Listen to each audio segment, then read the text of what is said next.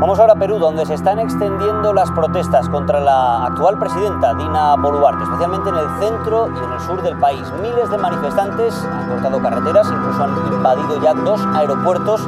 Hay tres muertos en esas eh, protestas, Beatriz Viaño. Hace unos meses, la permanencia en el poder de la presidenta peruana Dina Boluarte, quien asumió la presidencia después del fallido autogolpe y posterior destitución de Pedro Castillo, parecía, por decirlo menos, dudosa masivas y extendidas protestas en todo el país tenían al frágil gobierno en jaque, con Castillo esperando juicio en prisión preventiva en la misma cárcel que aloja al expresidente Alberto Fujimori. Pero de alguna manera el ambiente se calmó a tiempo para que otro expresidente ingresara a la cárcel de Barbadillo, en las afueras de Lima. Con policías a cada lado y bajo una fuerte cobertura mediática, el expresidente peruano Alejandro Toledo llegó este domingo a Perú extraditado desde Estados Unidos. Alejandro Toledo, quien gobernó entre 2001 y 2006, llegó hace unos días extraditado desde Estados Unidos para rendir cuentas por un caso destapado 10 años después de dejar el poder. Toledo es acusado de recibir sobornos por 35 millones de dólares por parte de la empresa brasilera Odebrecht a cambio de licitar en su favor dos tramos de la llamada carretera interoceánica durante su gobierno. Ahora la Fiscalía pide 20 años y 6 meses de cárcel por los delitos de lavado de activos y colusión. Y es que en el Perú los presidentes que roban sí son procesados y algunos condenados. La mala historia es que todos resultan que son ladrones, entonces va con, con una y otra, ¿no? El analista peruano Augusto Álvarez Rodrich, periodista del diario La República, explica hoy las circunstancias de la extradición de Toledo con el trasfondo de una crisis política que cuenta parece algo apaciguada por el hartazgo con las protestas y una suerte de pacto de no agresión entre el gobierno y el Congreso. Además, comenta la tensión de los últimos días con Chile por el trato a los migrantes irregulares venezolanos, que ayer tuvo su último episodio cuando el canciller chileno citó al embajador peruano para expresar formalmente la molestia del gobierno chileno por el duro emplazamiento que realizó este jueves el alcalde de Tacna, Pascual Huiza, al presidente Gabriel Boric, a quien tildó de irresponsable. No debemos permitir que un innombrable, discúlpeme pueblo chileno, irresponsable como el señor, como el, su presidente, esté trasladando los problemas a la frontera. Esto no lo debemos permitir, queridos amigos y hermanos chilenos. Desde la redacción de La Tercera, esto es Crónica Estéreo. Cada historia tiene un sonido. Soy Francisco Aravena. Es viernes 28 de abril. Alejandro Toledo Manrique. Actualmente me encuentro jubilado. Todo empieza cuando él comienza a comprar una serie de inmuebles hacia, o se revela que está comprando inmuebles hacia el año 2016. Su gobierno acabó el año 2006. Él gobernó del 2001 al 2006, pero hacia el año 2016 se revela que estaba comprando unas casas muy grandes, como de 4 millones de dólares, una oficina este, también muy lujosa y cosas así, y se comienza a encontrar que ese dinero venía de una empresa que se había fundado en Costa Rica, que se llamaba Ecoteva. Y luego, indagando, se dio a conocer en medio del caso Odebrecht que el señor Toledo había recibido unos 35 millones de dólares para direccionar las carreteras que estaban haciendo que comunicaban el Perú con Brasil y que Odebrecht y Camargo Correa le habían pagado. Y entonces esto se coteja tanto con las declaraciones de los ejecutivos de esas dos empresas que entregaban los sobornos y está la documentación por la cual le entregaban y luego se da a conocer de una persona que era uno de los mejores amigos de Alejandro Toledo que vivía en Israel, un peruano que vivía en Israel, el señor Maiman, que era el que recibía el dinero, lavaba el dinero y se lo entregaba a Toledo. Entonces se produce la, denuncia y una orden de detención y Toledo logra escaparse a, Estados Unidos, a la zona de Palo Alto, en la Universidad de Stanford, donde él hizo toda su carrera académica y, y vivió ahí. Y esto empezó el año 2017, en que la justicia peruana pidió la extradición de Toledo y Toledo tuvo unos abogados estupendos que lograron postergar hasta el año 2023 su extradición hasta que el juez le dijo este game over Mr. Toledo you have to go back to your country. Y él seguramente dijo, my country es Estados Unidos, porque para efectos prácticos él era un, gringo. Las pruebas son contundentes contra Alejandro Toledo en el tema de la corrupción de Odebrecht y que obviamente le conviene terminar el calvario del proceso judicial, terminación anticipada y una vez con la sentencia empezar a buscar beneficios contando ciertas cosas de otros actos de corrupción vinculados a su gobierno. ¿Estaba confiado, crees tú, Toledo, justamente en esa, en esa pertenencia a Estados Unidos, en lo que le daba no solamente su larga estadía allá, sino que, por ejemplo, la nacionalidad de su esposa? Pues él siempre ha jugado al límite y es alguien que tiene una vida azarosa y una vida que pudo ser más e-, edificante, porque él nace en un lugar muy, muy, muy pobre del, del Perú, son como 16 hermanos, se mueren en el camino 8, y en el camino como que lo adoptan o una familia que lo acoge, que son estos, que unos dos gringos que vienen del cuerpo de paz y lo ayudan y se lo llevan para que estudie el, bachillerato en Estados Unidos, en San Francisco. Y él se queda ahí y hace una historia en la cual la educación pues lo saca adelante y luego vuelve al Perú hacia los años 80, los 80 y está entre Perú y Estados Unidos, pero inicia una carrera política que lo lleva a la presidencia de la República en el año 2001. Si supo que lo iban a extraditar, creo que Toledo siempre vivió al límite, porque es alguien que ha hecho de la mentira una forma de vida. Cuando este, mentía como un mitómano, con, con mucha frecuencia. Entonces decía, por ejemplo, mi mamá murió en el terremoto del año 70, fue terrible, y no había muerto en el año 70. Y luego hasta decía que no era doctor en educación, sino en economía. Sospecho que para ser político mejor es ser doctor en educación, pero era alguien que mentía sistemáticamente y cuando le dijeron, ¿y todo el dinero que traía de dónde venía? Y dijo, lo que pasa es que mi suegra estuvo en un campo de concentración y la indemnizaron con unos fondos muy importantes, lo cual era, ni la suegra había estado en un campo de, concentración, ni la habían indemnizado.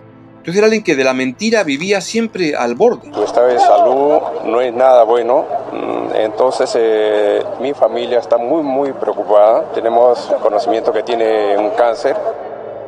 ¿Cómo se compara la situación o cómo podemos enmarcar la situación y el caso contra Alejandro Toledo con el caso que en su momento salpicó desde luego a Alan García, ya sabemos cómo terminó eso, pero en, general como lo que ha arrastrado el caso Odebrecht para la política peruana, ¿lo podemos establecer como parte de un continuo? Bueno, hay quienes dicen que si algo tiene de, valioso esta historia de haber tenido tantos presidentes involucrados en actos de corrupción, donde se salvan muy pocos de las, últimos, las últimas tres décadas, y es que en el Perú los presidentes que roban sí son procesados y algunos condenados. La mala historia es que todos resultan que son ladrones, entonces va con, una y otra, ¿no? Pero sí, pues es una historia en la cual la presidencia de la República ha servido para que alguna gente llegue a robar. Ahora, no es ninguna novedad, debo decir. Hay un libro de un profesor que ya falleció hace unos años, que se apellida Quirós, que hizo una, tuvo la fantástica idea de escribir la historia del Perú, pero desde el punto de vista de la corrupción. Y entonces iba encontrando que en el camino casi no se salva nadie y que todo empieza cuando los virreyes que enviaba el rey de España eran unos tremendos sinvergüenzas que lo estafaban al rey y no se quedaban con parte del oro que le tenían que enviar. Entonces tenemos una tradición de ya algunos siglos de uso del poder para enriquecerse, ¿no? En silla de ruedas, cabizbajo, escoltado por policías estadounidenses vestidos de civil. Las manos ocultas bajo una manta azul, ¿no? Una estrategia que es frecuentemente utilizada, usted recordará, en nuestro país para ocultar pues que se encontraba esposado. El expresidente Alejandro Toledo llegó a Perú después de haber permanecido prófugo en Estados Unidos durante seis años, extraditado en un vuelo comercial de la TAM. Una vez más, un mandatario peruano fue el centro de todas las miradas.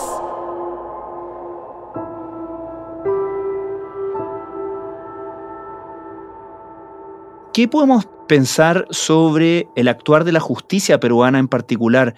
En general ha llamado la atención la capacidad que tiene la justicia peruana, Perú como, como país institucionalmente, ¿no? De justamente llevar a juicio y hasta la cárcel, si se da el caso, a expresidentes, cosa que, que, no es tan frecuente, por decirlo menos, en los otros países del mundo, derechamente. ¿Habla de una justicia muy fuerte, muy independiente? Pues yo diría que no, me gustaría que fuera así, pero es una justicia que tiene muchos problemas.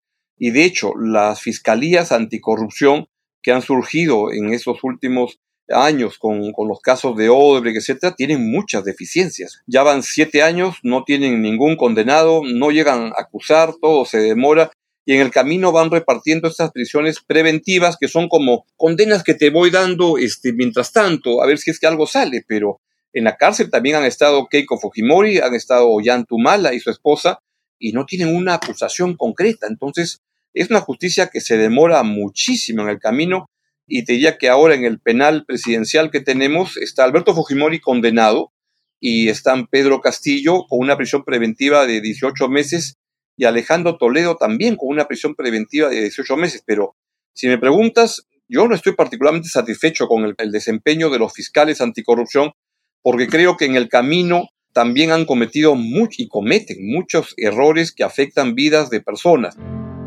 Por ejemplo, para encontrar una corrupción en un caso de esas carreteras o algo así, meten en la acusación a 80 personas, de los cuales la mayor parte no son gente eh, inocente, pero en el camino le malogran la vida a gente que no puede trabajar, no puede vender sus bienes, o sea, lo inutilizan en la práctica. Entonces, si se mide por los resultados, es una situación muy deplorable. Yo quiero que salga mi precedente, Pedro Castillo. Yo no quiero que esté detenido y que se cierre ese Congreso corrupto, señor. ¿Cómo se relaciona, Augusto, todo esto, en particular el caso y la llegada de Alejandro Toledo, la extradición su prisión preventiva y el seguimiento de este juicio con el momento político peruano, porque hasta hace poco tiempo eh, existía una duda sobre la continuidad, por ejemplo, de Dina Boluarte, que es la presidenta, ¿cierto?, en ejercicio actualmente. Se especulaba que no iba a cumplir con el plazo que ella había planteado para llamar a elecciones y que iba a tener que irse antes. Fuimos testigos de masivas movilizaciones en todo el país que a la vez derivó en juicios por abusos policiales, juicios de derechos humanos, en fin. ¿Cómo está la situación política y cómo se relaciona con esta novedad, por así llamarla? Pues lo de Alejandro Toledo es como un evento que ocurre en medio de este despelote que vimos en el Perú, pero lo que hay ahora es que la señora Boluarte llegó al poder como consecuencia del intento de golpe de Estado que, que realizó claro. Pedro Castillo, y entonces al comienzo era una presidencia muy precaria que parecía que se caía porque habían protestas por todo lado y lamentablemente ha habido alrededor de 60 muertos y se comprueba que la actuación de las fuerzas policiales y, del ejército no ha sido la correcta, ha sido bastante incorrecta en algunos casos.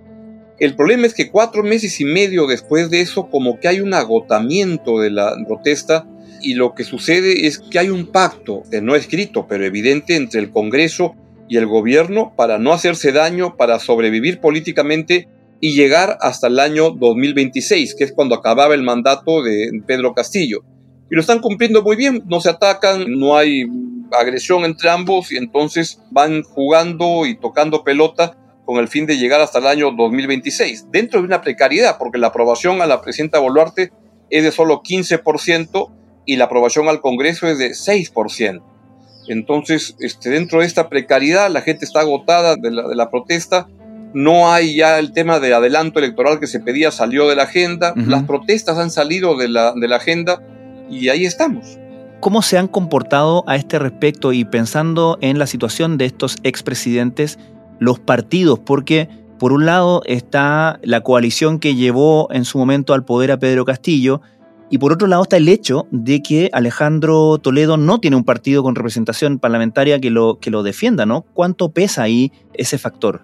Pues no hay coaliciones. La señora ah, Boluarte, este, primero, no hay partidos políticos. En la práctica en el Perú, lo que hmm. son son agrupaciones de gentes, de amigos que se han reunido, que se han conocido poco antes de, llegar al Congreso, pero no hay, no hay partidos políticos en la práctica. La señora Boluarte es una presidenta que gobierna con solo 15% de aprobación y sin ningún respaldo en el Congreso. Lo que pasa es que hay un pacto de, no agredirla porque si saben que si se cae Dina Boluarte es como el niñito holandés que ha metido el dedo en el dique y si saca el dedo se, cae, se malogra todo. Entonces ahí están mm. todos durando y nadie quiere agredirse y partidos políticos pues no existen. En el, en el Congreso hay hoy día como 13 bancadas parlamentarias, nadie tiene un dominio, una, un manejo del Congreso y lo que ocurre es una situación de, falta de representatividad y de escasez de poder.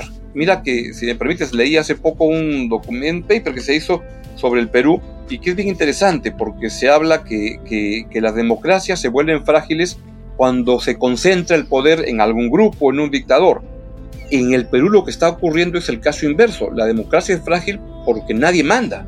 ¿A quién representa Dina Boluarte? A nadie. El Congreso, la representatividad que tiene es de nadie. Si preguntas quién corta el jamón en ese Congreso, pues no es muy claro. Son más bien lobbies que tienen bancadas informales que recorren los diversos partidos políticos, muchos de ellos con mucha corrupción. Entonces lo que hay es una escasez de expresiones de poder claras, ¿no? que se puedan reconocer. Esta noche el expresidente de Perú, Alejandro Toledo, está recluido en el penal Barbadillo, en Lima, donde cumplirá 18 meses de prisión preventiva. Toledo enfrenta acusaciones de lavado de activos y corrupción por el caso Odebrecht relacionado a licitaciones millonarias de proyectos públicos. Toledo llegó esta mañana procedente de Los Ángeles. El exmandatario será vecino de celda de Alberto Fujimori, a quien sucedió en la presidencia, contra quien encabezó una gran marcha de protesta por los indicios de fraude en ese entonces. Estás escuchando Crónica Estéreo, el podcast diario de la tercera. Hoy el periodista Augusto Álvarez Rodríguez comenta la situación política peruana en la semana de la extradición del expresidente Alejandro Toledo. Augusto, no puedo dejar de preguntarte por las últimas noticias que nos han llegado desde Perú, que tienen que ver, desde luego, con Chile, particularmente el tema de los eh, migrantes. Hubo una acusación hace unos días eh, de un programa de reportajes peruano sobre un actuar de eh, militares chilenos que habrían estado indicando a migrantes venezolanos la manera de, irse a Tacna, pero más allá de eso hay medidas que anunció la presidenta Boluarte para frenar el ingreso irregular de extranjeros. Hay también tensión en ese sentido en la frontera. Entonces te quería preguntar, ¿Cómo evalúas tú este problema de la migración irregular, particularmente centrado en la frontera y las últimas interacciones que se han dado o tensiones que se han dado en ese sentido con nuestro país, con Chile? Pues lo que apareció fue el reportaje donde lo que se ve en el reportaje es que la Fuerza Armada chilena o, gente o este, de Fuerza del Orden de Chile están como casi empujando a venezolanos. del otro lado de la frontera peruana, pues no les dan el permiso y la señora Boluarte, la presidenta, ayer ha salido con unas medidas que también va a poner Fuerza Armada para que no entre. Lo que pasa es que no es un cargamento de, contrabando que está al medio, son seres humanos, niños, y, sí causa desazón, por un lado, la posición del gobierno del presidente Boric, especialmente siendo un gobierno progresista y que tiene un sentido humano o debería tener mayor, pues simplemente que han dejado a esta gente abandonada al medio y expresa los problemas que estamos viviendo en América Latina con estas corrientes migratorias tan fuertes que ocurren en medio de crimen organizado y en medio de informalidades, y es lo que ocurre. Entonces sí hay una sensación de que ese tema tiene que arreglarse, pero lo que se ve es que ni, ni, Chile ni Perú están con la intención de ver qué hacen con estas personas. Los enfrentamientos hacia ese lado de la imagen, empiezan los enfrentamientos, empiezan aquí en la línea de la Concordia. Hay familias que están siendo ayudadas por policía femenina. Mientras Y para hacer frente a crisis como esta, Augusto, ¿se requiere de un gobierno más fuerte del que estás describiendo en el caso del gobierno peruano? Pues para enfrentar esta crisis migratoria creo que debería bastar que conversen los dos gobiernos, Perú y Chile, y ayer veía en televisión una entrevista que se le hizo a, Pepe Rodríguez Elizondo, que, que, lo queremos tanto en el Perú, y él hacía notar este, le preguntaban para entender qué es lo que está pasando, que este es un problema que hay que elevarlo a una dimensión mayor y más multilateral. Y decir, oye, ¿qué hacemos con estas personas? ¿Cómo se respalda? ¿Cómo se financia ese tipo de migraciones? Porque el problema lo están originando y lo han originado estas dictaduras en Centroamérica o en Venezuela y entonces ahí hay que encontrar una solución. Pero mientras tanto hay que ver qué se hace con las personas y eso creo que requiere un gobierno que converse en las cancillerías de Perú y Chile para ver qué hacemos para empezar con esta gente que está ahí en medio de la, de la frontera, que ya llevan muchos días ahí. Se ha aprobado un decreto supremo que declara el estado de emergencia en las zonas de frontera. Esta medida permitirá la ejecución de operaciones policiales relacionadas al control de nuestras fronteras. La Policía Nacional tendrá el control del orden interno con el apoyo de las Fuerzas Armadas. Augusto, ¿y qué percepción crees tú que existe entre los peruanos sobre la migración, sobre los migrantes irregulares, particularmente los venezolanos? ¿Ha cambiado eso? Pues creo que se está deteriorando por razones en que primero, en el Perú tenemos un millón y medio de, de venezolanos, en una población de 30 millones. Y esto ha ocurrido en una década, pues es un grupo de gente grande. Las cosas se han complicado a medida que hay una desaceleración económica y eso genera presiones sobre el, empleo. Ya hay condiciones de deterioro de la seguridad, que no se puede atribuir todo a, venezolanos, pero que también es parte del problema y entonces comienzas a ver al que ha llegado al barrio al último y tiendes a echarle toda la culpa. Pero lo que sí es un, es un problema de ver cómo se puede organizar mejor estas corrientes migratorias que están sucediendo en, la región, en Perú, en Chile, en muchos lados. De esta forma, y en pleno enlace en vivo desde Tacna, la Policía Nacional se enfrentó a migrantes venezolanos que bloqueaban la vía. Queremos cruzar a Venezuela, déjenos cruzar. Por favor, yo tengo tres niños, yo no pude entrar a Chile. Me rebotaron de allá, estaban todos los carabineros acostados así en la arena y yo iba cruzando y me dijeron alto. Augusto Álvarez Rodríguez, muchísimas gracias por esta conversación con Crónica Estéreo. Un gran abrazo, Francisco, que estés muy bien.